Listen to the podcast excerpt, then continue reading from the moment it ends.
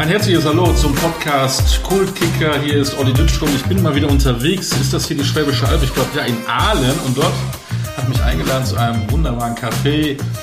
Der Euro Eddy. Und er, hat, er heißt ja nicht nur Euro Eddy, hat ja auch einen richtigen Namen. Edgar Schmidt. Schön, dass ich bei dir sein darf, Edgar. Ja, gerne, ich freue mich. Und, und ich empfehle jetzt schon die Ostalb. Die Ostalb. Die Ostalb. Und ich empfehle jetzt schon den Kaffee. Also wer mal ja. in der Nähe ist, muss bei Edgar Schmidt einen super Kaffee. Ja, ja. Ähm, der Euro-Eddy. Wie bist du zurzeit noch im Fußball aktiv? Bist du noch ein Fußball-Nerd? Machst du viel im Fußball? Guckst du viel Fußball? Ich habe eine eigene Sendung in Karlsruhe, KSC Kneipentalk, wobei der Titel eigentlich gar nicht so richtig ist, sondern KSC Kneipentalk heißt zwar, aber wir sind jetzt momentan sind wir in, in einem Café, wir gehen aber auch zu Sponsoren in, in die Häuser rein und dort habe ich dann ähm, Leute, die oder Jungs aus der Mannschaft, aber auch Leute, Prominente um den KSC herum. Wie gestern hatte ich zum Beispiel einer der renommiertesten Physiotherapeuten. Das ist wirklich der Müller-Wohlfahrt des Fußballs, der Physiotherapeut äh, Steffen Wiemann.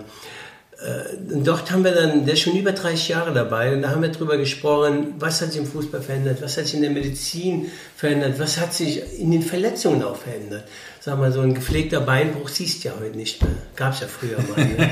Und, äh, heute redet man Adduktorenzerrung, Syndesmoserisse. Ganz genau. Ja, neuromuskuläre Verletzungen vor allen Dingen, also Faserrisse, Kreuzbandrisse und solche Sachen. Genau. Wie ist deine Verletzungsgeschichte? ich könnte erzählen, was ich nicht habe. Ehrlich? Ja, das ist aber auch äh, meiner Karriere geschuldet, ne, weil ich einfach erst sehr, sehr spät Profi geworden bin und halt viele Sachen kompensieren musste. Ich bin ja nicht, äh, klar, äh, ich kam aus einer Gegend, da gab es keine Bundesliga, da gab es keine höheren Vereine oder so, sondern äh, ich wurde in dem Sinne nicht gefordert. Ich war sehr klein und wollte von klein auf an immer Bundesligaspieler werden. Ich habe das auch jedem erzählt. Und je mehr ich gehänselt worden bin, weil ich wirklich sehr, sehr klein war, als ich 15 war, war ich 1,46 Meter groß. Und, äh, und alle meine, aus meiner Familie sind klein, alle Schmitten sind klein. Ja? Und ich bin jetzt über 1,80 Meter, mein Vater war 1,70 Meter, meine Mutter 1,60 Meter, also sind alle klein. Und äh, ich wollte unbedingt wachsen und ich wollte Bundesligaspieler werden. Und wenn ich groß bin, zeige ich euch das. Äh, als ich schon groß äh, wurde und ich es geschafft hatte, war es mir aber auch nicht mehr so wichtig, den anderen zu sagen, seht, jetzt habe ich es geschafft. Das war okay. Aber was ich damit sagen wollte, ich musste oftmals viele Veränderungsprozesse in dieser Zeit hinnehmen, verarbeiten, äh, weil man doch irgendwo nicht die klassische Karriere macht, wo man vieles, die besten Lernphasen oder die Lernphasen des Lebens mitmacht, die zwei Phasen von sieben bis neun und dann von 13 bis 16 nochmal, aber auch diese kognitive, diese mentale Stärke, woher soll ich die haben? Als ich dann mit 28 nach, Jahren nach zu Eintracht Frankfurt kam, das war, da habe ich so selbst gedacht, warum soll ich jetzt hier spielen können? Warum nicht zehn Jahre früher? Jetzt äh, bist du immer noch ein junger Spund, aber du spürst deinen Körper? Ja, ich bin elfmal operiert. Elfmal? Ja, ja. Und da sind aber diese... Das ist ein scheiß Hobby. Ja, ja. ja. Jawohl, ich muss sagen, ich, es war bei mir immer so, ich, hab, ich, ich war ja ein sehr aggressiver Spieler und habe immer gesagt, okay, wenn es halt so ist, dann ist es so. Und ich wusste ja, wenn es passiert, dann wird es einmal fürchterlich krachen, fürchterlich wehtun und dann ist es gut, dann geht es in die Reha und wieder geht es weiter. Also da war ich schon sehr tough, ne? klar.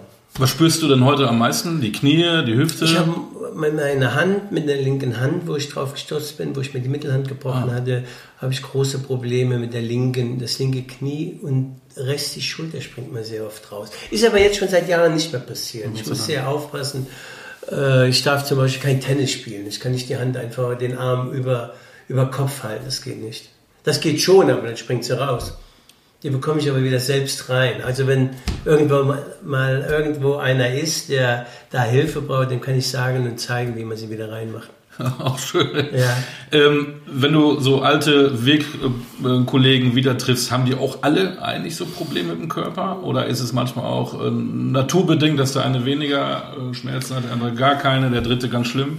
Es kommt auf die Art und Weise an, wie ich bin. Ne? Ich meine, äh, du hast ja Uwe Bein auch hier gehabt. Uwe Bein, mein Idol, mein, wo ich gesagt habe, der, der, der beste Spieler, mit dem ich je gespielt habe.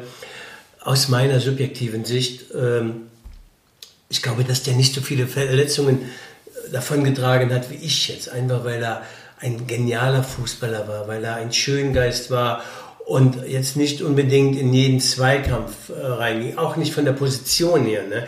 Also klassischer Mittelstürmer, äh, so wie ich ihn definiert habe, oder so, oder Ulf Kürsten und wie die alle hießen, hieß kurzer Pfosten. Und da kracht's, da kann schon mal äh, der Ball, wenn der so 30 Zentimeter am Boden hinkommt und man erreicht ihn mit dem Fuß, da muss man mit dem Kopf hin.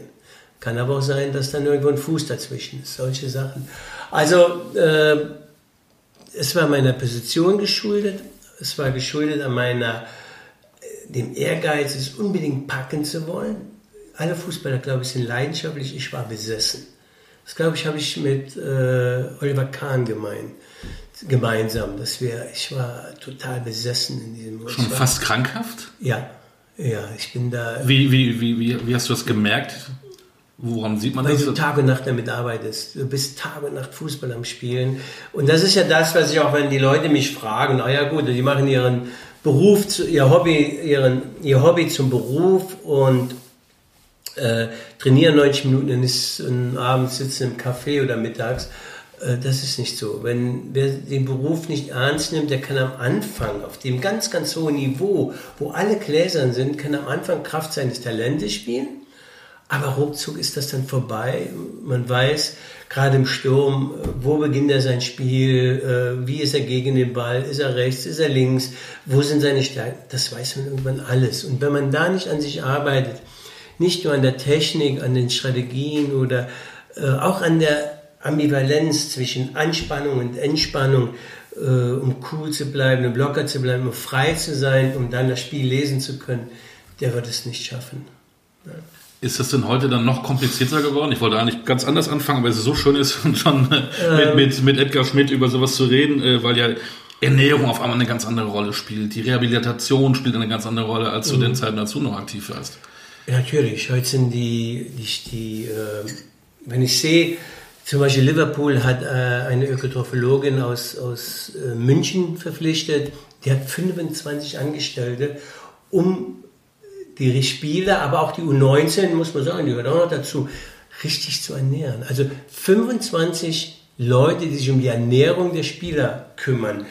Ähm, Wie war es bei dir früher? Stichwort Ernährung, da hake ich doch gleich ein. Du ja, hattest keine 25 Leute, die nein, sich um, deine Banane waren, gekümmert haben. Ich, ich komme da nicht an Süßigkeiten vorbei, das ist ja mein großes Problem. Aber es war schon so, dass wir uns nicht jetzt ernährt haben, äh, einseitig oder so. Wir haben uns schon ein bisschen danach gerichtet, aber nicht, kein Vergleich zu heute. Also ähm, die Spieler bekommen jetzt sehr, sehr viel abgenommen, äh, zu unserer Zeit auch schon. Aber auch die Struktur der Spieler hat sich ja auch verändert. Ne? Die Spieler sind heute viel gebildeter als unsere, äh, aus, aus, unserer Zeit.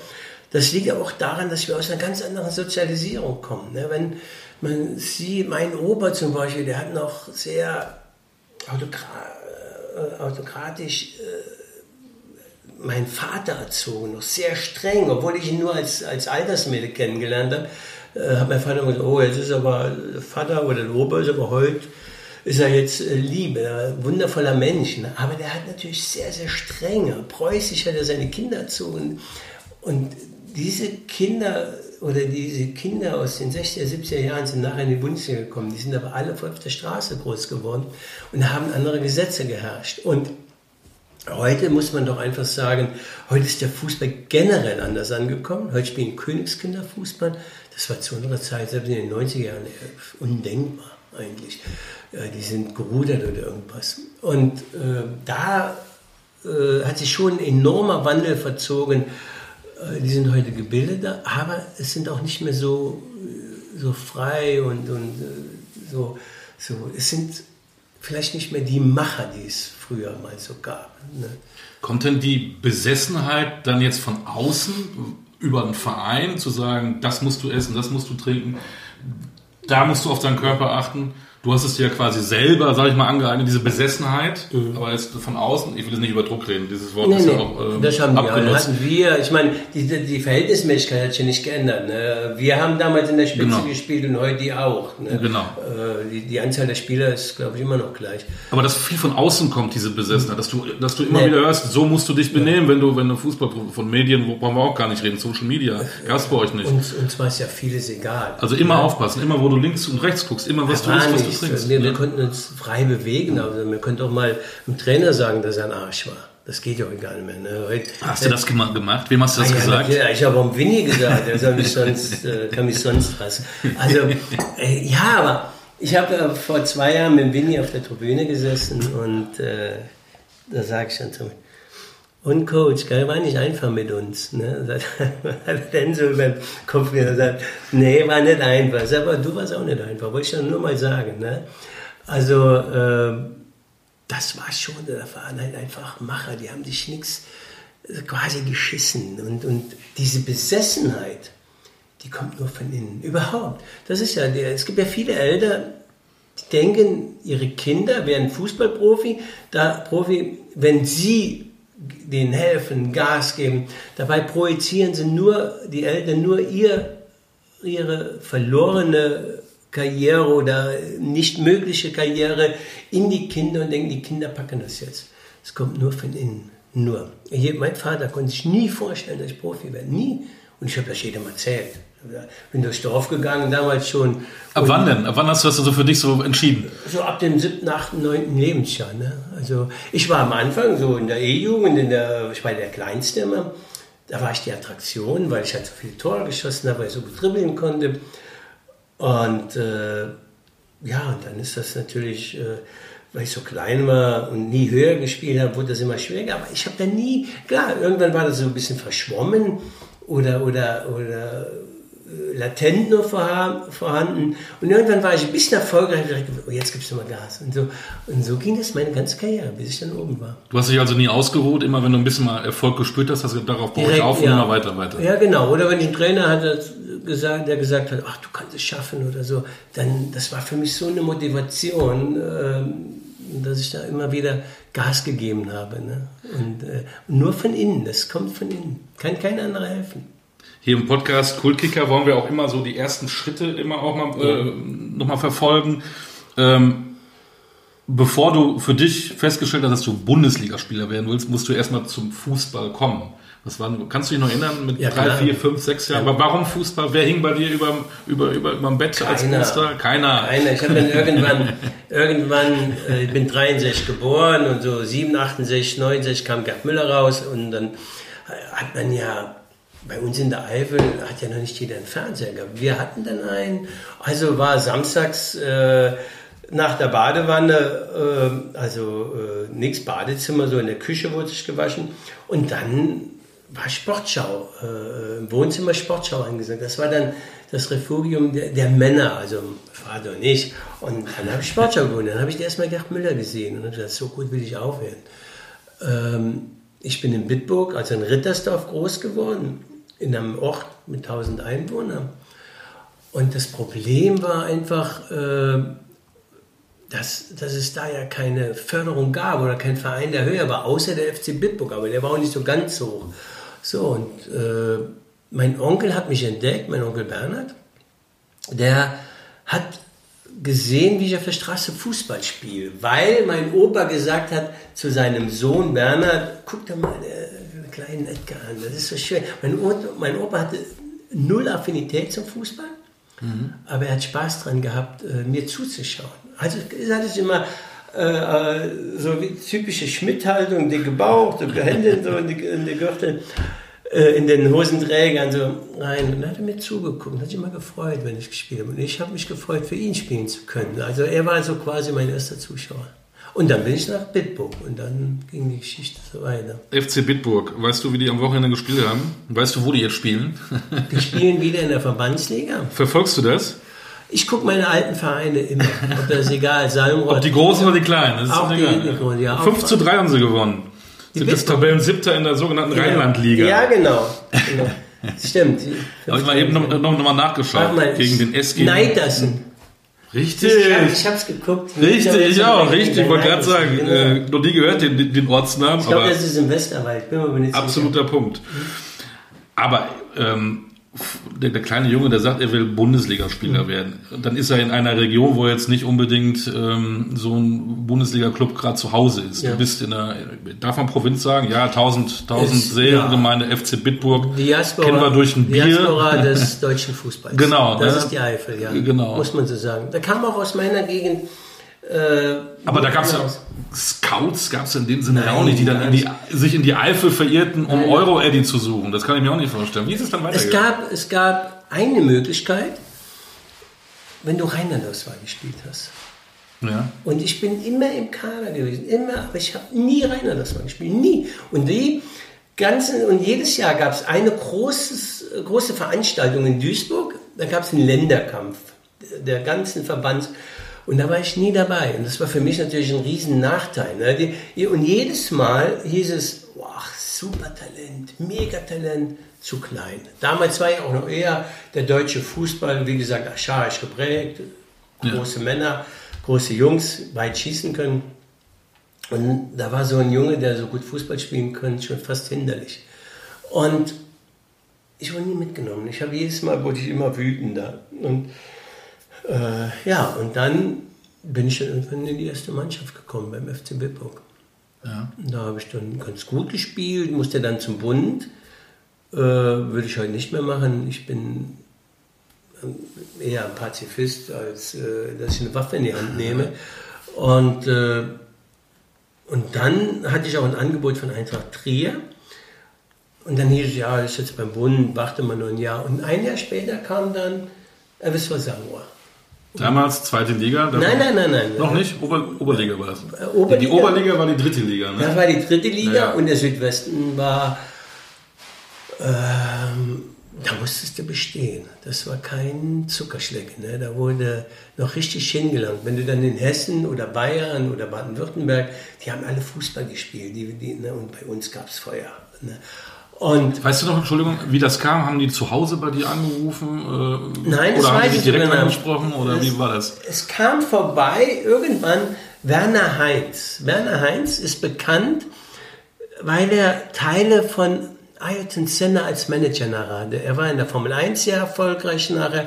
Er hatte Henry Maske als Ja. ähm, Auch ein Skisportler, oder? ein Skisportler, hat er Ja. in Hannawald, ich weiß Ja, nicht mehr ja, genau. Dann hat er nicht so eine, eine, ein Model noch gehabt, nicht die Auermann. Äh, ja, und, und der kam, der war so in seinen Anfängen. Äh, und da hat er irgendwann mal gesagt, ja, weißt du, Fußball ist ja so doof. Da kannst du 20 Prozent eventuell von Spielern holen. Aber das ist ja, äh, die sind ja alle Angestellte, wenn die irgendwas machen, wenn die höher sind. Das ist ja doof. Das, äh, Fuß, äh, Formel 1, die, die freien schaffende Künstler, das ist besser. Da kannst du ganz klar die 20 Prozent holen oder 25 oder demnach, wie du die Deals machst.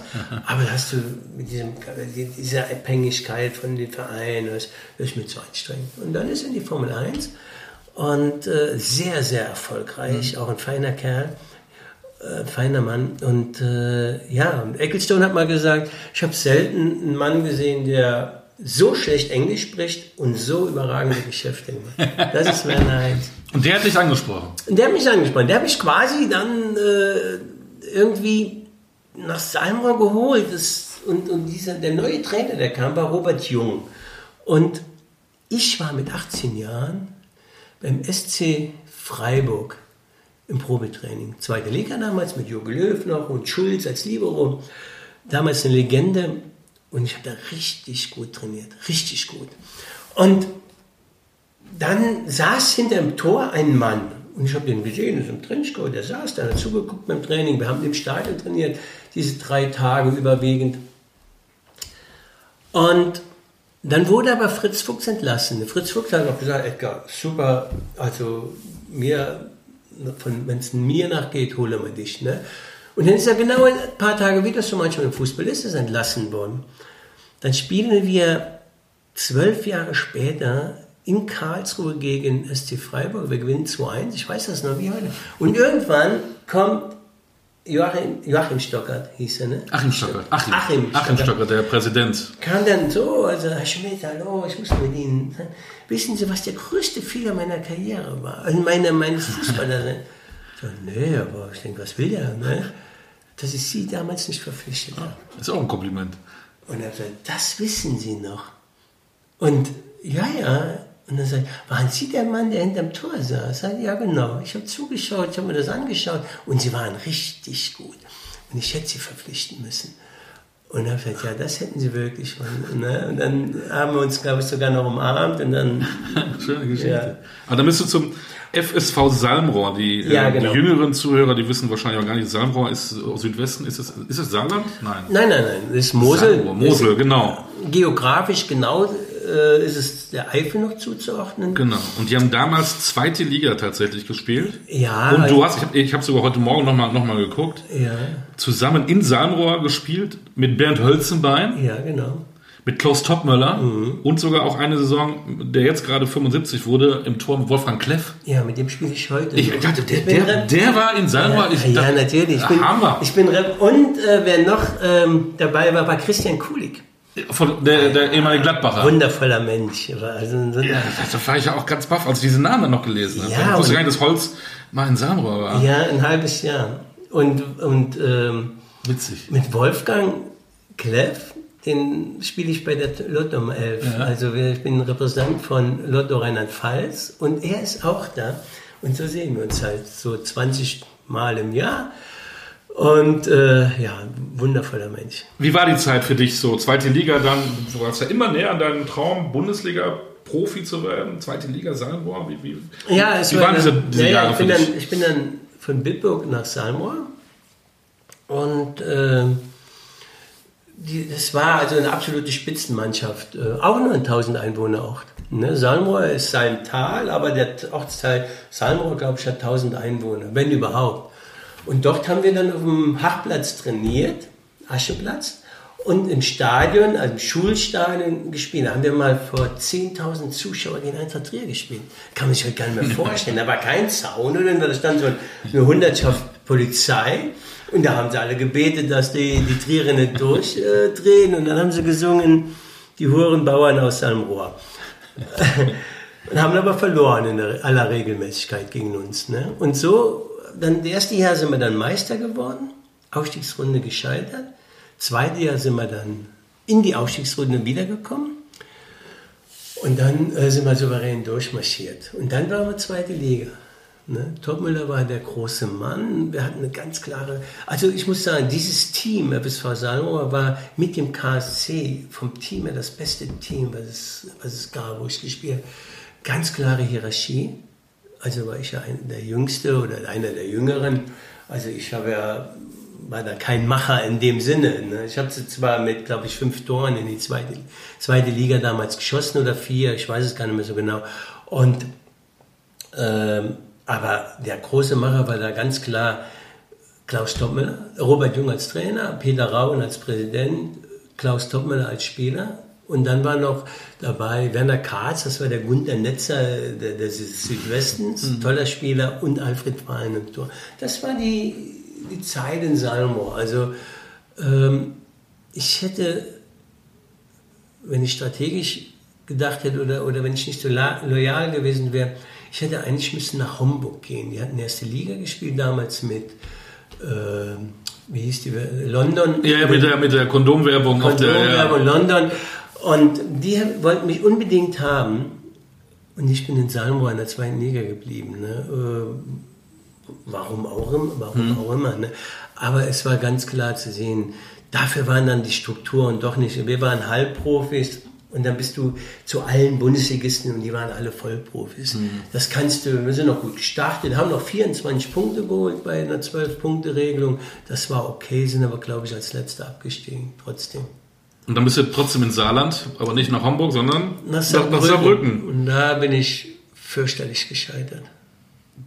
Fürchterlich. Unter Werner Fuchs als Trainer? Ja, feiner, feiner Mann, guter Trainer und trotzdem äh, muss ich sagen, habe ich in Sanrohr nicht gut gespielt, habe die Kurve nicht gekriegt. Es war erstmal so, dass ich was zu verlieren hatte und bin dann nach Saarbrücken und dann kam der Werner irgendwann am fünften, sechsten Spieltag und sagte, Samstag spielst du. Ich sage, yes, gut, Vorstopper. Boah, so ein Trainer, Vorstopper. Traust du dir das zu? Natürlich, du willst ja spielen. Also habe ich dann, äh, glaube ich, 17, 18 Spiele als Vorstopper gemacht, bis ich dann gesagt habe, Trainer, nein, das, äh, ich bin Mittelstürmer und äh, das geht nicht. Und, äh, und dann er okay, jetzt spielst du dann noch mit dem Sturm. Und dann habe ich am, am Dienstag, vergesse ich nie, haben wir ein Spiel in Grünstand gehabt. Verbandshütte irgendwo. Und da war so ein Dunkelhäutiger noch zum Probetraining und mit dem habe ich dann im Sturm gespielt. Dann haben wir 6-0 gewonnen. Ich habe vier Tore gemacht, er zwei. Und dann in Remscheid wurde ich dann in der 63. Minute eingewechselt und in der 69. Minute wie ein Foulspiel vom Platz geflogen. und dann bin ich gegangen. Ich hätte vielleicht bleiben sollen, weil ja. ich hatte gemerkt, ich habe es wieder drin, ich weiß, wie das, das ging. Und dann bin ich, äh, ah ja, in der Dunkelheit war Toni Jeboa. Ich wollte es gerade sagen. Ja, mit dem ich dann, seine ersten Schritte. Ähm, mit dem ich dann vier Jahre später am Zimmer lag, ja, genau. zwei Jahre. Hammer und mit ihm Eifler Blatt geübt habe. Und dann hast du sozusagen, ja, darf man das sagen, Rückschritt gemacht, also von der Liga her zu Eintracht Trier in die dann, damals dritte Liga, also von der ja. zweiten Liga, Saarbrücken wieder zurück. Genau, ich hatte dann äh, eine Reamateurisierungssperre.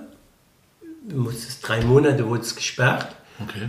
Und der Wandel kam bei mir so ganz extrem, als ich ein, und das äh, werde ich nie vergessen, als ich im Kaffee saß, hab aufs Training gewartet, also, und dann habe ich ein Interview von Wayne Kretzky gelesen, dem, dem Eishockeyspieler. Größter NHL-Spieler aller Zeiten. Genau. Und der hatte geschrieben, es war, ich glaube, es war Sports Illustrated, aber auf Deutsch. Mhm. Und, oder, es war eine deutsche Zeitung. Jedenfalls stand da in diesem schwarz gedruckten noch, ähm, ein guter Stürmer ist da, wo der Puck ist, ein sehr guter da, wo er hinkommt. Und das hat für mich so, so, so alles verändert. Da, wo sich du musst dein Spiel neu ausrichten. Und ähm, dann hatte ich in Trier auch Glück, dass mich Paul Linz, ein guter Fußballer, ähm, der konnte Stürme auch verstehen. Und, und mit Paul Linz bin ich dann wirklich wieder in die Spur gekommen. Aber das Schöne war, ich habe unseren Torwart aus Salmrohr, Alfred Wahlen, nach Saarbrücken geholt. Werner Fuchs hat mich gefragt, Torwart hat sich verlässt, oder ich bin dann zum Werner Fuchs hin, habe gesagt, Trainer, holen Sie den, holen Sie den Alfred Wein. Es gibt keinen besseren. Der ist, der ist Weltklasse. Was er dann auch war. Und dann bin ich halt eine Zeit lang mit Alfred immer gefahren. Und immer, wenn der irgendwas war, sagte er, hier bei uns in der Mannschaft gibt es nur einer, der Bundesliga spielen kann. Das bist du, hat er mal gesagt. Das bist du. Dann sagte er, Alfred, bist du eigentlich verrückt? Ich sitze hier auf der Tribüne und du sagst, ich bin der Einzige, der Bundesliga spielen kann. Und ähm, ja, aber es hat mich so motiviert. Es hat, hat sollte ich es vielleicht wirklich doch können. Und dann bin ich in Trier natürlich durch die Decke gegangen. Das war äh, in Trier wurde es dann immer besser. Ne? Das ist so, ja. Und dann wurde Eintracht Frankfurt auf dich aufmerksam. Mit 28 Jahren ja, bist du dann. Das kann man zweimal, also das war das erste Jahr. Das erste Jahr war beim Paul. Da habe ich in 15 Spielen oder 17 Spielen 15 Tore geschossen. Mhm. Dann hatten sie kein Geld, aber ich wollte auch nicht weg von der Eintracht. Und hatten wir keine gute Mannschaft. Und da habe ich aber in 33 Spielen 26, 28 Tore geschossen. Ja, gute Quote. Das, ja, das war sehr gut. Und dann hatte ich viele Angebote aus der zweiten Liga. Und ich habe denen gesagt, weil mein Plan war eigentlich schon relativ klar, ich, äh, zweite Liga wechsle ich nicht. Wenn ihr was in der Bundesliga habt, dann können wir drüber reden. Da haben die alle gelacht. Also, wenn nicht, ist das gut. Ich fühle mich ja wohl hier. Ich, mir geht's gut. Ich bin hier der Hero. Und dann im dritten, dann bin ich also geblieben. Dann im dritten Jahr hatten wir auch durch diese Reamateurisieren-Spiele hatten wir vier Spieler, die nicht spielen konnten und sind sehr schlecht gestartet. Dann haben wir kein Spiel mehr verloren. Die ganze Saison und sind trotzdem am Ende nur zwei dahinter Neunkirchen mhm. gewonnen.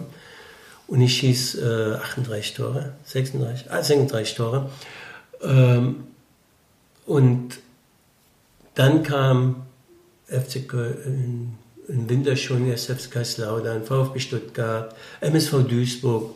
Und ich wollte aber dann unbedingt nach Frankfurt. Was ja damals auch nominell die beste Mannschaft war. Hm. Ich habe mir ganz klar gesagt, ich habe mir ganz klar gesagt, wenn ich es nochmal schaffe, dann muss ich es ganz, ganz oben schaffen. Ganz oben. Und das war Eintracht Frankfurt. Das war, boah, ich habe auch Frankfurt bis heute, ich liebe die Stadt. Ich finde den Verein auch cool. Steppi war dein erster Trainer in Frankfurt. Ja. Und da waren Spieler wie Jörn Andersen, der jetzt übrigens, ähm, was ich gelesen habe, Nationaltrainer von Hongkong geworden ist. Echt? Ja, ja, wirklich. Kann man, kann man von Hongkong Nationaltrainer Ja. Äh, Gehört das nicht mittlerweile zu China? Ich ist das nicht, nicht annektiert worden oder wie ist nee. das? Oder wird das annektiert? Das oder? machen wir dann im politischen Podcast. Wir sind okay. da hier bei, beim Fußball-Kultkicker. Hätte mich aber jetzt interessiert. Ja, wir, wir recherchieren. Ja. Axel Kruse war da, Lothar Sippe, der ja. schon angesprochene Anthony Jeboa und der erste Coach war Steppi. Ja, aber man muss das einfach mal sehen. Allein schon die Mittelachse ne, mit Uli Stein, Money Bins, überragender ja. Libero, der gar kein Libero war. Dann äh, Dietmar Roth, wundervoller Fußballer, einer der besten Innenverteidiger, der nie Nationalspieler ja. Dann kommt Ralf Falkemeyer, der war, der war wie Xavi. Das, und dann kommt Andi Möller und Uwe Bein, das war, und Jeboa im Sturm. Das war, das, also, da muss ich auch ganz ehrlich sein, ich bin dann nach Frankfurt gekommen und äh, habe mir die Frage gestellt, warum soll ich jetzt hier spielen können? Ne? Und sitze dann am ersten Tag in der Kabine war sehr früh da. Und dann wünscht man sich was auf Augenhöhe.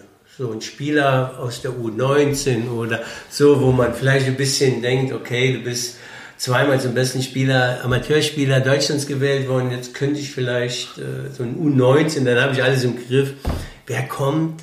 Der große Uli Stein. Und da stehe ich da ganz allein in dieser Kabine mit dem. Da gehe ich auf ihn zu, gebe ihm die Hand, sage, Edgar Schmidt, so, ja, ja, ich kenne dich.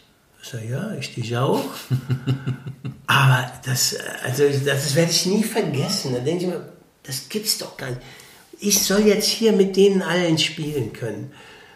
Ähm, und dann muss ich aber sagen, ich habe gut angefangen, ich habe aber auch viel investiert, wir haben unglaublich schach trainiert. Und dann war ich so überfordert, ich habe Verletzungen bekommen, ich hab, bin die haben so schnell gespielt und, und ich war so über. Wenn, wenn ich in Trier mein Spiel von der, von der Abseitsgrenze gemacht habe und, und dann war ich nicht mehr aufzahlen. Oder das Spiel war, ich musste hier strategisch mein Spiel wieder ganz neu definieren. Wie spiele ich gegen den Ball? Wann muss ich für Andi Möller Platz machen? Wann ich muss für Toni Jeboa rennen, wenn ich spiele. Äh, das war, ich war so überfordert. Und dann bin ich abends nach Hause, total verzweifelt. Aber morgens bin ich dann immer aufgestanden und sage, Schmidt, du bist der Größte, du gehst jetzt hin, dann rockst du den Laden. Ja, und dann war das so bis 16 Monate. Dann war ich Stammspieler. 16 Monate. Habe in Rostock den Pfosten geschossen. Wenn der reingeht, sind wir deutscher Meister, wurde eingewechselt. Ne? Und äh, ja. International war, auch deine ersten Meriten dabei mit der Eintracht, ne? Ja, ja. Dann noch direkt ein Tor geschossen bei den unglaublich spielstarken, äh, wie hieß die nicht? Spora Luxemburg, glaube ich, war es. Ich weiß gar nicht mhm. genau. Luxemburg, irgendwas. Durfte ich, glaube ich, 5-0 schießen oder so. Genau. Das war deine Frankfurt-Zeit und dann kommt deine Karlsruhe. Ja, aber was ganz interessant war, und da sieht man, das, ich habe das ja eben gesagt, diese Menschen früher, die dort gespielt haben, die waren natürlich ganz anders wie die heutigen Spieler. Das war nicht besser, es war nur anders. Und aus einer anderen Sozialisierung raus. Ne? Und als ich dann äh, Steppi hab, kam dann am Freitag, ich glaube es war der 16.10.1992. Wir spielen im Pokal gegen Waldhof Mannheim, werde ich nie vergessen. Nachmittags um halb vier. Und freitagsabends komme ich aus der, aus der Dusche, will gerade nach Hause fahren, dann kommt Steffi und sagt, du Edgar, morgen spielst du. Und hat mir dann noch erklärt, wie ich spielen soll und alles. Und so, okay, ich freue mich.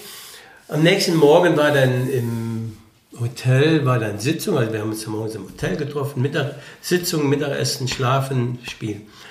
Und ähm, dann sagt er, im Sturm spielt Jeboa und Marek Penska. Das gibt's doch gar nicht. Da habe ich noch beschimpft. Das kann doch nicht sein. Du hast mir gestern erzählt, dass ich spiele. Ich konnte das ja inhaltlich sogar noch verstehen. Marek Penska, ein riesen äh, Talent, mhm. wo man sagt, wenn der durch die Decke geht, geht es um Millionen. Mhm. Das war ja damals schon ein Business. Aber dann hätte er nicht mit mir reden dürfen. Und dann war ich sauer, war richtig sauer, bin mit ins Waldstadion, ich habe dann auf der Bank gesessen und es war ein schöner äh, Herbsttag, also und dann bin umgezogen und bin dann direkt runter und habe mich auf die Bank so gesetzt, die, gesetzt hingesetzt, auf die, die, die Hände so vor, den, vor die Brust, die Füße auf den Medizinkoffer und dann habe ich so da gesessen. Und zwar bis zur 90. Minute. Und dann ist Folgendes passiert. Die Eintracht hat mega schlecht gespielt. Gehen weiter auf meiner im Zweitligist damals mit Norbert Nachtwey, mit Lasser, Thomas Lasser, also mit unseren Jungs, die da auch hingewechselt sind. Gute Mannschaft. Und wir hätten einen Rückstand liegen müssen, vielleicht sogar verlieren müssen. Und dann ist das ja so, es ging in die Verlängerung, es war ein DFB-Pokalspiel. Und dann liegen die alle da. Und dann habe ich mich ausgezogen, habe den Trainingsanzug ausgezogen, die Jacke ausgezogen. Bin damals, vergessen, gab es noch diese Holzkasten, wo die, die Nummern drin waren. Habe die 13 drauf gemacht. Bin zu Charlie Körper und habe gesagt, Charlie, ich spiele jetzt. Also, ja, wer sagt das? Da steht Steppi, sage ihm Bescheid, ich spiele jetzt. Steppi guckt mich an, das ist Charlie dann gesagt, Steppi guckt mich an und sagt, wenn du Scheiße spielst, bist du bei mir nie mehr. So sage ich, spiele das sowieso nicht mehr. Aber das hat den Druck jetzt nicht gerade gemindert, muss ich ehrlich sagen. Ne? Ich glaube, ich habe ihn sogar noch beschimpft, weil ich so sauer war. Und dann sagt der Charlie noch zu mir, ja, wer geht raus? Also, man muss das jetzt auch noch machen. Marek Penska geht raus, ich komme rein. So einfach ist es. Ich spiele mit ihm. Und dann bin ich abgegangen ich bin abgegangen. Das Spiel hat sich total gedreht. Auch vielleicht, weil generell die Jungs mal einen Finger aus der Nase nehmen mussten. Dann habe ich, kam ein langer Ball, ich köpfe hinten aufs lange Tor. Ich wollte ihn reinköpfen, habe ihn aber nicht ganz sauber getroffen. Und der wäre knapp vorbei und Toni schiebt ihn ins leere Tor. Das heißt, okay, ist auch gut. Äh, wenigstens der Hausaufgaben schon mal gemacht. Dann mache ich es 2-0 in der 105. und das 3-0 in der 107. Minute. Wir gewinnen 4-1 und ich wurde dann so Spieler des Tages und so. Und kam ich dann mir und sagte, hast du Glück gehabt? Ich sagte, du. Und bin dann gegangen. Ich habe nur du gesagt, du hast Glück gehabt. War natürlich nicht so. Ne? Ich meine, Hätte auch schön nach hinten losgehen können. Ja, und dann muss ich sagen, da saß ich abends so da so mit mir zusammen und habe gesagt, 100% muss ich morgen zum Report. Wer lässt sich das schon gefallen? Ich komme morgens sehr früh in die Kabine und da kam der Lutz Meine und sagte, Edgar, zum Boss. Oh je, yeah. ich war schon auf Krawall gebürstet, ne, eingestellt. Und dann komme ich rein und sagt Stabi zu mir, Edgar, du warst fantastisch. Ich hatte mich schon hingesetzt, habe ich mich aufgestellt, habe mich über die Themen, habe ihm die Hand gegeben und sagte, Stabi, das werde ich dir nie vergessen, nie. Viele andere Trainer hätten mich rausgeschmissen, die hätten mir schon gezeigt. Und äh, wo der Hammer hängt. Ne? Wo, wo das, das lässt sich nicht jeder gefallen, was da passiert ist.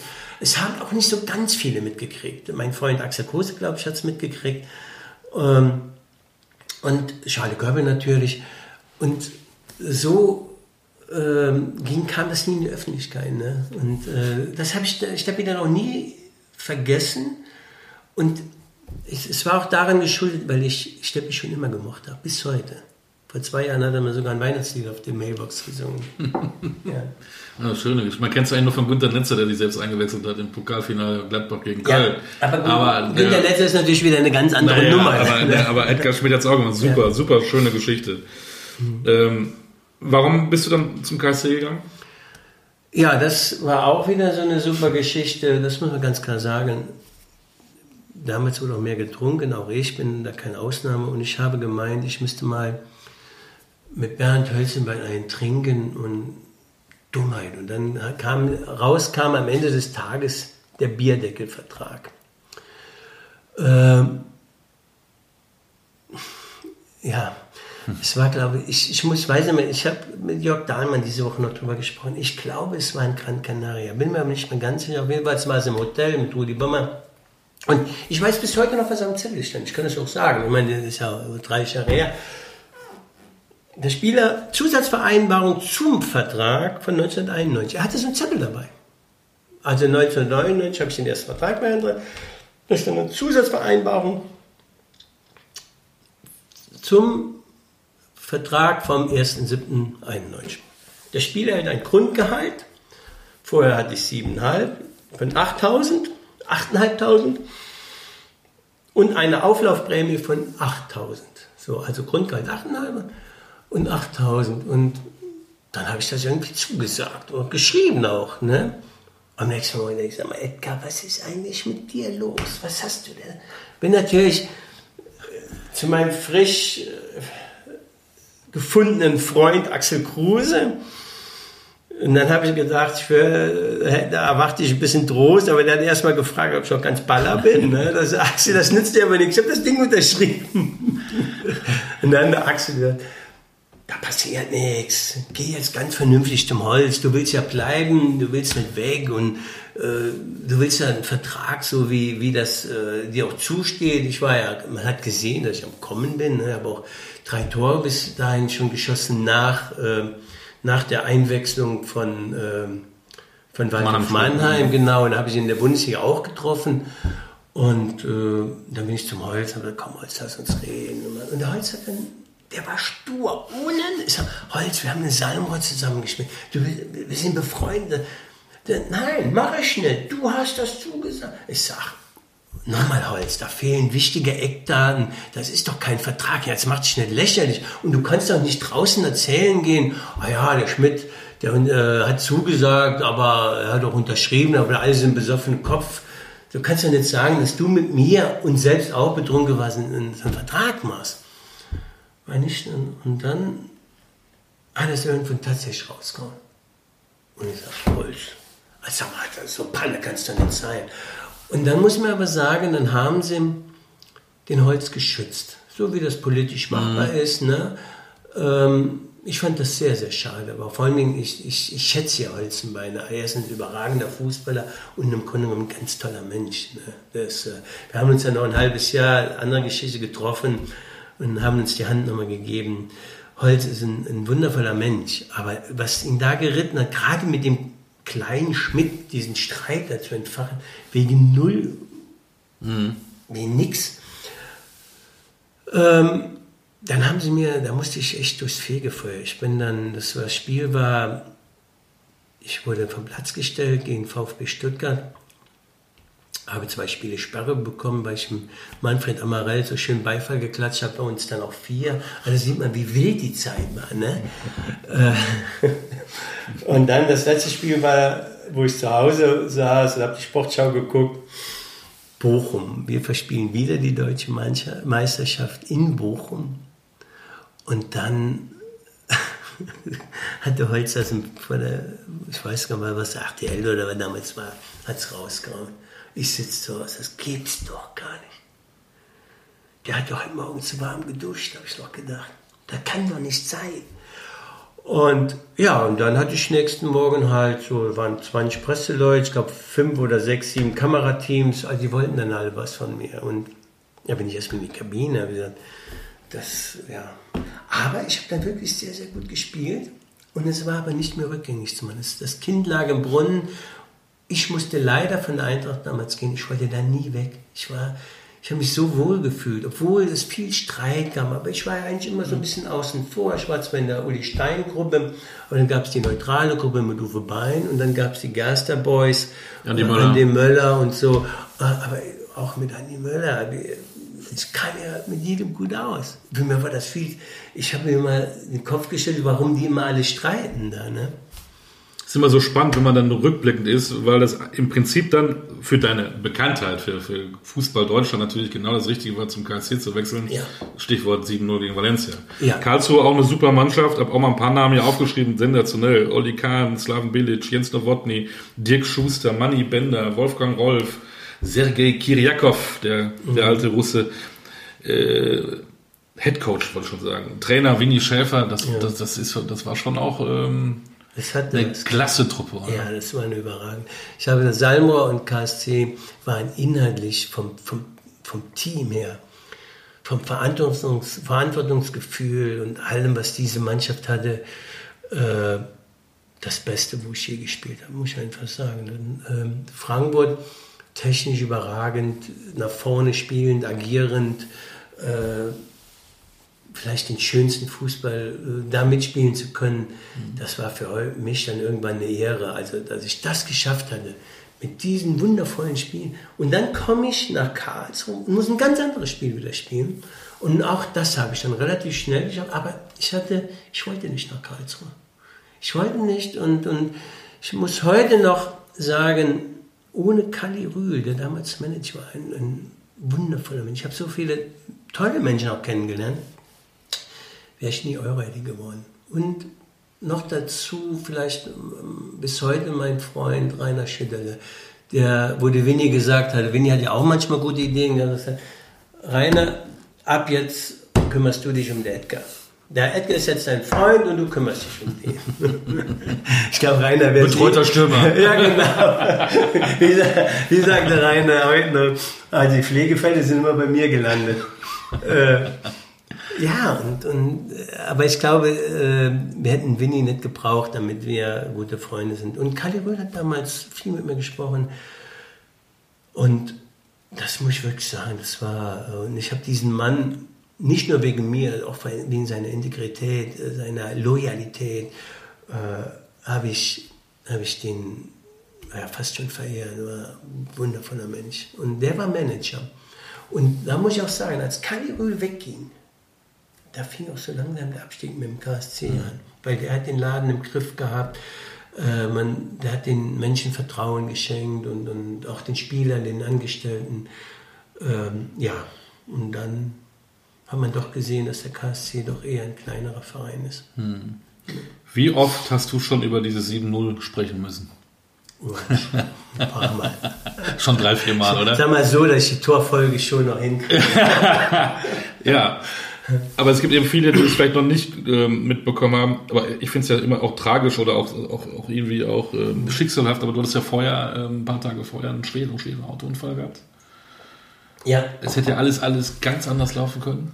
Äh, wir wollen da gar nicht, so, gar nicht so Nein, aufgehen, was da passiert ist, um Gottes Willen. Nee, nee, ich bin, ähm, kann ich gut sagen, ich bin aus der Eifel gekommen und morgen, war morgens war Training und es war so sporadisch glatt, also ich habe das nicht gemerkt. Und dann sehe ich in der ganz lang gezogenen Kurve bei Freisen, sehe ich unten ein amerikanisches Auto und Polizeiauto. Und das, der, der Wagen ist in, die, äh, in den Graben gerutscht. Nicht schlimm. Und das Polizeiauto stand da. Ich gehe vom Gas und dann hat das Auto wohl übersteuert und ich habe da keine Ahnung von. Auf jeden Fall ist es geradeaus in den Hügel rein. Ich habe mich überschlagen. Äh, Jörg Dahlmann sagt bis heute, es war viermal. Ich sage immer, Jörg, wenn man sich so quer durch die Luft fliegt, dann zählt man nicht mit. Dann kriegt man nichts mit. Ich weiß nur eins, dass das Auto dann irgendwann mal auf, die Räder auf, drauf und dann kam der letzte Überschlag. Der kam mir so vor, als wenn es ganz langsam gehen würde.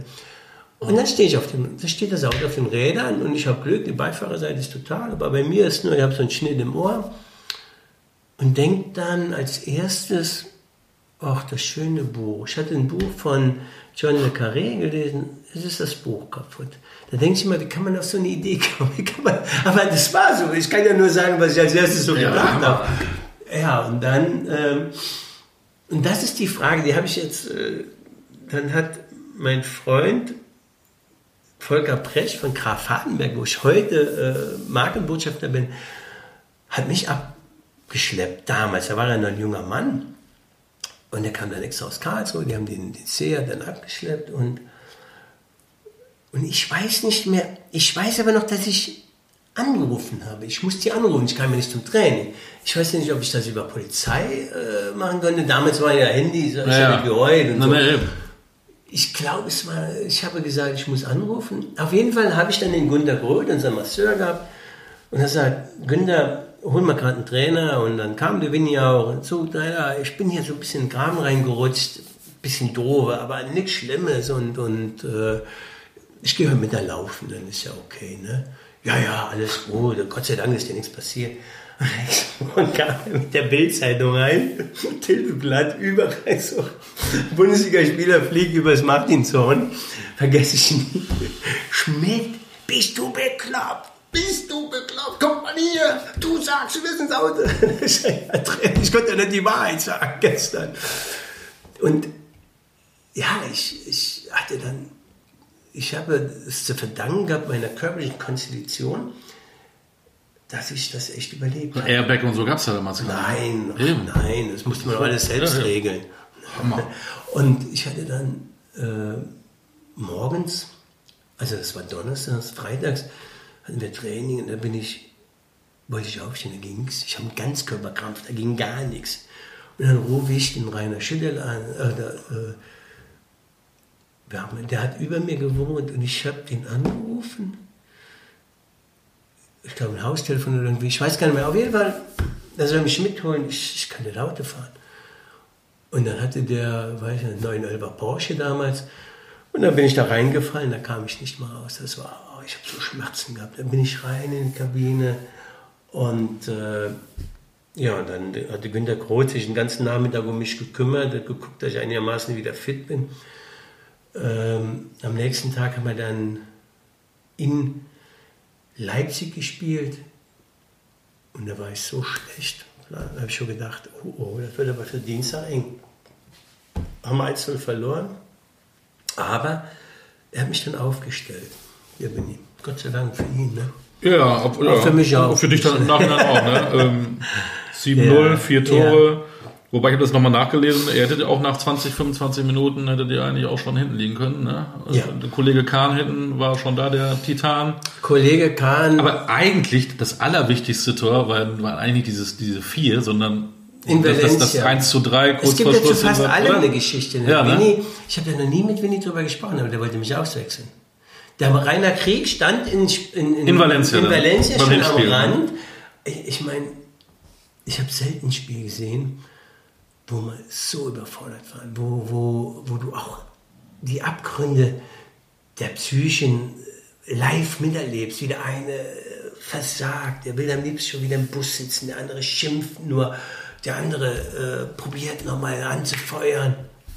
Und der Einzige, der da in, in, und der war in Weltklasseform, das war halt Oliver Kahn. Ne? Und alles andere, boah. So, und dann kriegen wir diese eine Chance, diese eine einzige Chance durch einen Freistoß von der Trainerbank aus. Rainer Krieg steht hier, Manni Bender hier, schießt den Freistoß und Ede Becker, weil der Winnie war ja auf der Tribüne, und Ede Becker will auswechseln. Und Manni Bender sagt, nichts, wenn nicht ausgewechselt. Jetzt wechselt aus. Ne? Und diesen Freistoß habe ich aus elf Metern unten links reingeköpft. Und ich weiß dann nur, bin dann nach vorne und habe jetzt, jetzt haben wir euch, jetzt seid ihr dran. Das war, das Spiel nur noch überstehen und ich war aber immer noch so fasziniert nach dem Spiel, wie die gespielt haben. So, so wie wir teilweise in Frankfurt, also mit Mijatovic. Mit Mijatovic, der bei Real Madrid ein ganz großer Star Thomas, äh, wie die alle hießen, hm. boah, das war... War damals Tabellenführer in Spanien, soweit ich weiß. Tabellenführer in Spanien und dann eins, was wir auch nicht wussten, ich zumindest nicht, wir machen uns warm, sind 3000 Zuschauer da, wenn überhaupt. So, da kann ja aber lustig sein. Du kommst hier in das schwüle Valencia, dann dann spielst du dieses Spiel und dann spielst du vor, vor leeren Rängen, das ist doch albern. Und dann sind wir rein, dann kommst du wieder raus. Und was ich nicht weiß, das weiß ich heute, in Spanien ist es so, dass die, die äh, Zuschauer kurz vor Spielbeginn erst reinkommen. Und als wir rauskamen, waren da über 5000 Zuschauer. Da war ein Krach. Da sagt, oh ja, gut, das sieht schon anders aus. und dann haben Gott sei Dank die Spanier aber erstmal gebraucht, bis sie gemerkt haben, dass bei uns gar nichts ging. Und dann haben sie natürlich losgelegt. Und dann kam dieser eine Freistoß und, und der war meiner Meinung nach, der war der, das wichtigste Tor, sage ich jetzt mal. Und im Hinspiel, muss, im Rückspiel war es ja so, die erste große Chance hatte ich wieder. Frei, der hat sogar, ich glaube, der hat sogar den Pfosten noch gestriffen aus 16 Metern. Ja, und dann hat aber Olli Kahn dreimal, Oliver dreimal oder viermal überragend gehalten und die haben es auch ein bisschen vertändelt. Und ja, dann kam das 1-0. Und dann war das, das kann man wirklich vergleichen mit dem Spiel Brasilien gegen Deutschland, dieses 1 7. So war das. Die sind in sich zusammengebrochen. Die hätten ja, hätten wir 10, 12 Tore aber mhm. irgendwann gebaut, wir hätten die auch noch gemacht. Mhm. Ne? Da ging gar nichts mehr. Ne? Wenn ich sehe, was wir Chancen hatten, das war unglaublich. Und dann hieß es, ja, jeder äh, Schuss ein Treffer. Allein ich habe 13 oder 14 Mal aufs Tor geschossen. Ne? Also sieht man mal. Und dann nur vier Tore, was war los? Ja, das war, ich habe auch genannt. Nein, nein, nein, Schlechtes Spiel, oh, Eddie. Ja, ne, aber ich arbeite da. Ich hab, da muss dann nie arbeiten. Du musstest ja schon so, so, so viel über dieses Spiel reden. Ja. Aber sag mir doch mal, welcher Moment an diesem Tag für dich, hast du so als erstes im Kopf, wenn du drüber nachdenkst, oder der für dich das, ja, das faszinierende, der faszinierendste ja. Moment war, oder wo du sofort immer dran denkst? Ein Moment. Ein Moment. Mhm. Das war, das kann ich sagen, ich habe erst gedacht, ich hätte das als Alleinstellungsmerkmal. Nach dem 6-0 nach dem 6-0 stand ich am Mittelkreis und habe mal so rund geschaut, weil du warst so angespannt. Du warst so im Tunnel.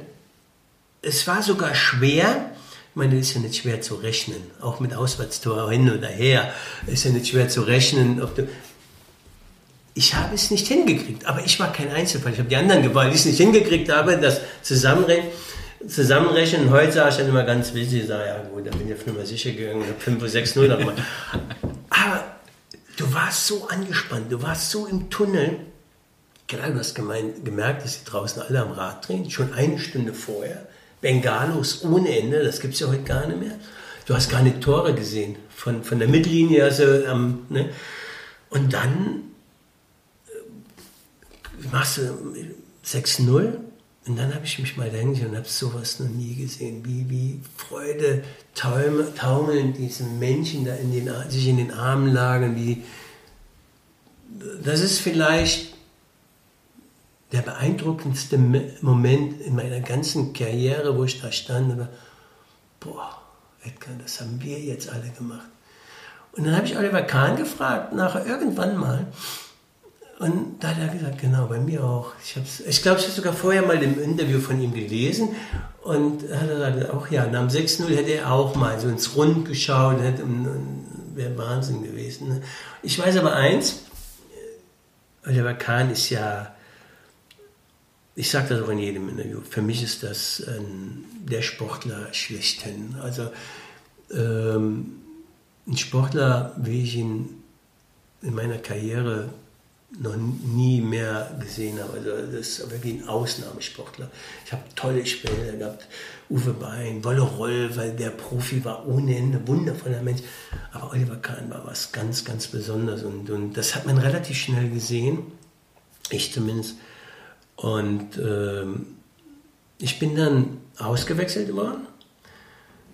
Und da, ich weiß gar nicht, 77 Minuten oder irgendwas. Und bin dann relativ schnell in die Kabine gegangen. Habe mich dann da hingesetzt und habe gesagt, ich konnte dieses Spiel aber nicht so richtig packen. Man, wir wussten ja nicht, äh, welch, ist das so nachhaltig, dass die jetzt in 30 Jahren noch darüber reden. Das konnte man ja keiner wissen. Ne? Das hat man erst so vier, fünf, sechs Tage später gemerkt, als das gar nicht mehr aufhört. Das wurde immer mehr. Und ähm, dann kam Oliver Kahn in die Kabine. Und dann saßen wir zwei alleine, flätzt sich so dahin fängt an, sich auszuziehen, aber man sagt, ah, Schmidt, geht doch. Ich sage, ja, ja, du warst aber auch ganz gut. Äh, das war der Dialog, den vergesse ich nie. Er wusste, er weiß ihn nicht mehr oder er wusste es nicht mehr, aber ich werde diesen kurzen Dialog nie vergessen. Äh, das war die Art von Oliver zu loben, glaube ich so. Und ich muss auch sagen, ohne Oliver wären wir gar nicht dahin gekommen. Das war ja, er ist nachher noch besser geworden, aber er war schon Ausnahme. War der noch eine Spur besessener als du? Ja. Du warst ja, ja schon besessen, hast ich war, alles erreicht, war, was du wolltest? Ich war wahnsinnig. Ja, ich hatte natürlich auch eine andere. Er hatte verhältnismäßig fast die gleiche Ausgangslage, nur dass er relativ schnell in die Boot.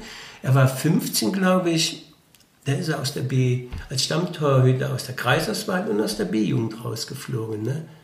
Und dann irgendwann hat er dann gesagt, nein, ich werde Bundesligaspieler. Und bei dem war es genauso. Ne? Sein Idol war, glaube ich, Toni Schumacher. Er wollte so gut werden wie Toni Schumacher. Er ist besser geworden. Ich glaube, das kann man so sagen. Und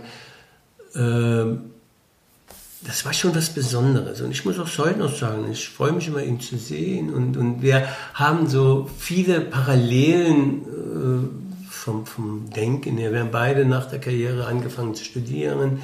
Er ist heute Vorstand äh, Bayern München, bin ich ganz stolz auf ihn. Äh, ich bin es nicht geworden, was auch nicht schlimm ist. Ähm, Hast du nicht beworben beim FC Bayern? Ich habe die Wähler, ja. Ich, wollte, ich glaube, ich wollte mich mal beim KSC bewerben, aber da haben sie mich auch nicht genommen. Nein, alles gut, äh, alles gut. Wurde denn, ähm, es, es, gibt ja auch, auch ähm, Spieler, die an einem so einem Spiel, wo sie sehr, sehr erfolgreich waren, möglicherweise trotzdem drin zerbrechen, weil sich alles sonst so fokussiert. Vielleicht ein bisschen, fast schon unverständlich, aber ein bisschen vielleicht auch Mario Götze, der mhm. dadurch Probleme hatte. Mhm. Hat dich das dann nie belastet, weil immer nur Euro-Eddy, Euro-Eddy, das wurde ja, wie du sagst, wurde immer mehr, immer mehr, immer mehr, das ist der Euro-Eddy. Du hast ja eine wunderbare Karriere, aber immer nur fokussiert äh, auf, auf dieses eine Spiel. Hat dich ja. das nicht immer mal. Das ist dann noch viel hinten runter und, und ich, ich, glaube, ich komme da auch gut mit meinem Humor zurecht. Wenn ich Stefan Kunze oder irgendeinen treffe, dann sage ich ihm so, guck mal Stefan, ich weiß nicht, du hast 70 Länderspiele oder noch mehr, ich weiß es gar nicht genau, oder weniger. Dann bist du von einem Jetlag in den anderen reingeflogen. Weißt du, Stefan, sowas mache ich an einem Abend.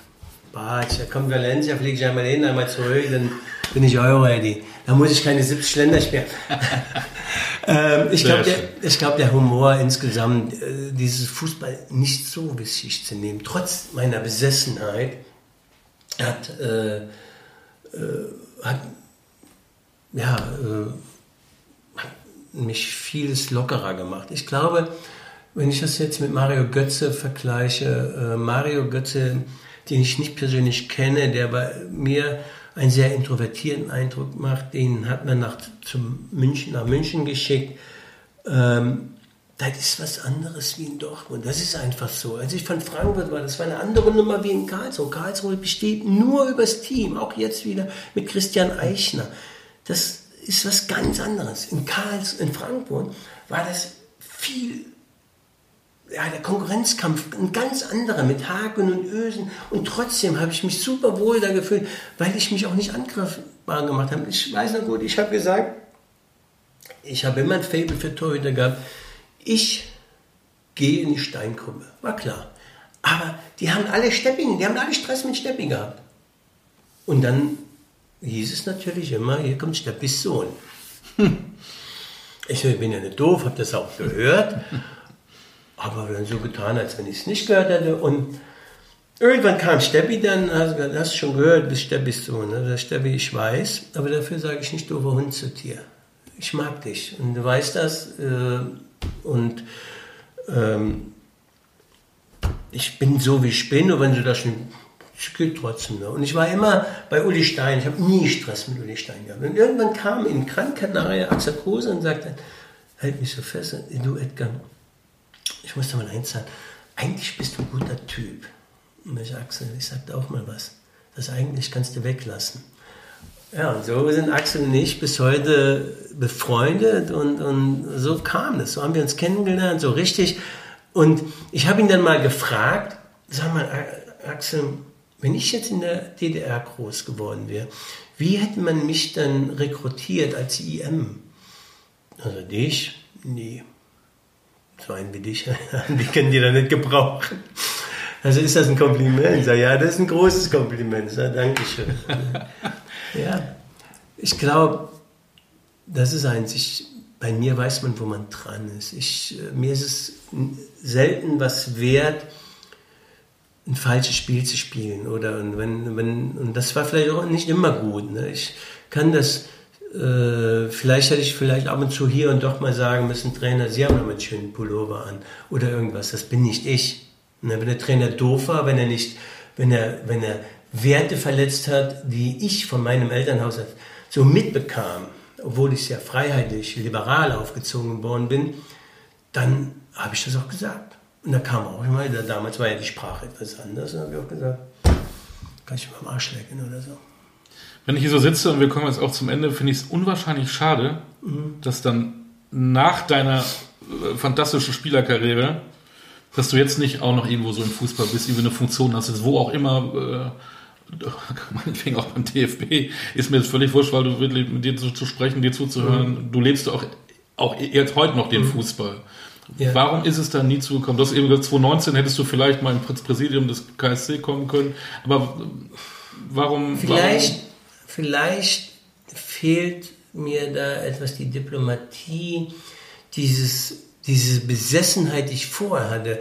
Ich bin, bin ein großer Freund von, ähm, von zum Beispiel, wenn ich ein, ein, das Konstrukt Verein sehe, dann braucht man, dann muss man eine Mannschaft meiner Meinung nach nach Werten aufstellen, nach die DNA finden, wie ich Spieler rekrutiere und da, dann glaube ich, dass ich, dass man ganz was ganz Großes machen kann, auch mit dem Verein. Aber vielleicht bin ich dazu idealistisch und habe nicht diese Spiele, äh, diese Intrigenspiele oder was da alles dazu gehört.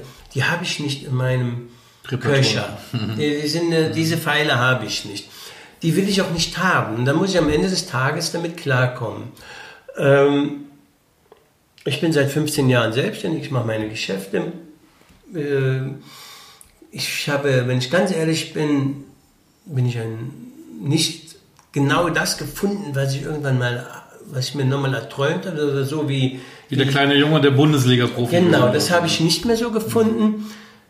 Äh, ich arbeite dran ich habe jetzt eine schöne, tolle Fernsehsendung, die mache ich super gern. Ich habe, äh, ich habe jetzt eine Veranstaltung moderiert, das fand ich auch ganz toll. Aber ähm, Fußball, ich wäre manchmal gern dabei, werde dann aber auch wieder, wenn ich dann mit meinem Freund Axel Kruse rede, ein bisschen sage, komm Edgar, das bist du nicht so einen wie dich können die nicht gebrauchen. da, da, ja, und äh, willst du dir das nochmal alles antun? Und, und, und dann bin ich vielleicht auch manchmal zu ehrlich. Ne? Wenn irgendeiner vom Karlsruher Beirat kommt und, oder sagt, und ich sage, ihr habt keine Ahnung von Fußball, da hat mich dann einer angerufen und hat gesagt, ja, wie kann ich du sowas sagen, dass wir keine Ahnung von Fußball haben? Ich sage, weil ihr keine Ahnung habt.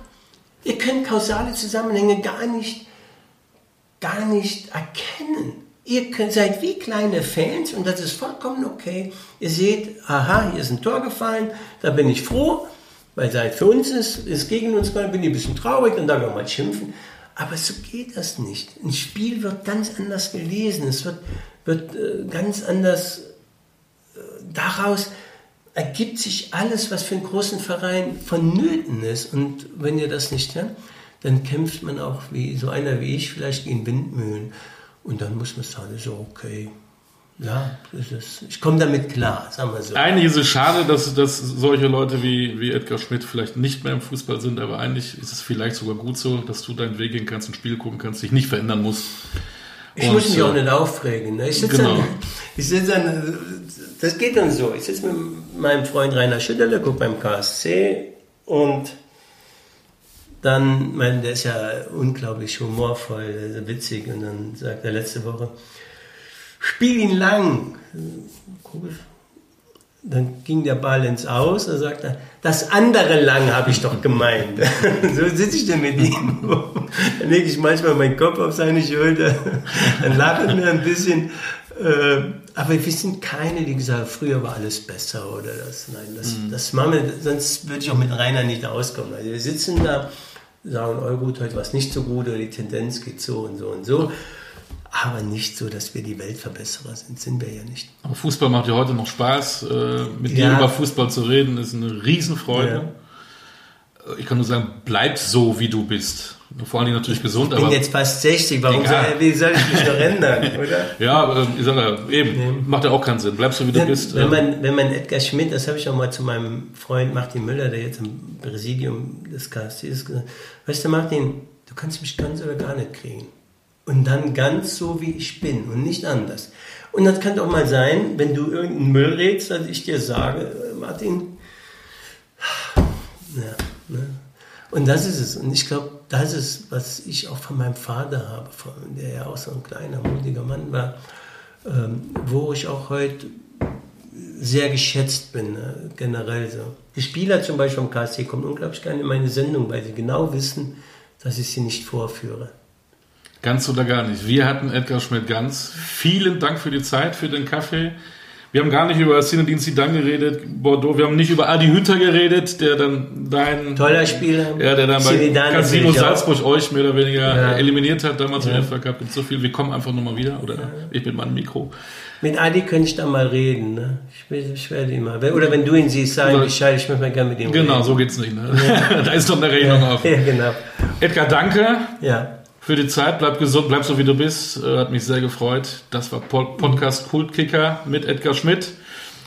Super spannend. Ich bin noch richtig, ich bin noch richtig äh, aufgeregt, muss ich sagen. Danke für die Zeit. In 14 Tagen haben wir dann die nächste Folge. Die Latte liegt hoch. Mal gucken, wen wir dann begrüßen dürfen. Äh, weitere Podcast-Episoden, unter anderem auch mit Uwe Bein, den schon erwähnten, auf www.kult-kicker.de. Alles Gute. Edgar, mach's gut. Bis bald. Cool. Dankeschön. Schön. Danke. Ich sag danke.